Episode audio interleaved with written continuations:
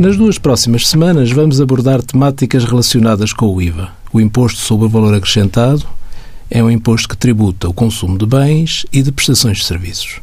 O IVA é um imposto que tributa o consumo.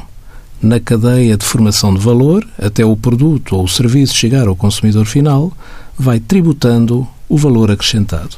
Ao longo da cadeia de valor, os sujeitos passivos de IVA liquidam o imposto aos seus clientes, mas também podem exercer o direito à adoção do IVA contido nas aquisições, entregando nos cofres do Estado a diferença entre o IVA liquidado e o IVA deduzido.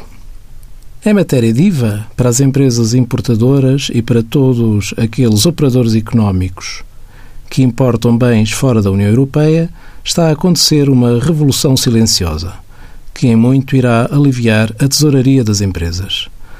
Até agora, sempre que qualquer operador económico importava um bem, tinha de pagar o IVA na alfândega, previamente, e só muito posteriormente é que podia exercer o direito à dedução do IVA pago. Agora, os operadores vão ter a opção de autoliquidar o IVA das importações, ou seja, liquidam e simultaneamente deduzem, o que quer dizer que para estas empresas não há desembolso financeiro.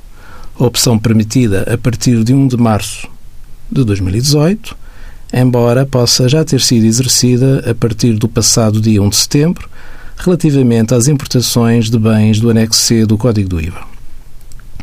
A opção deve ser efetuada através de pedido à autoridade tributária, via Portal das Finanças, até ao 15º dia do mês anterior àquele em que as empresas pretendem que ocorra o início da aplicação desta modalidade de pagamento.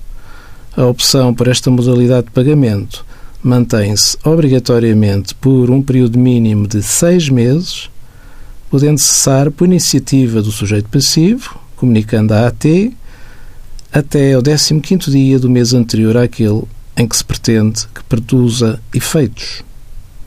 Envie as suas dúvidas para conselhofiscal.tsf.occ.pt.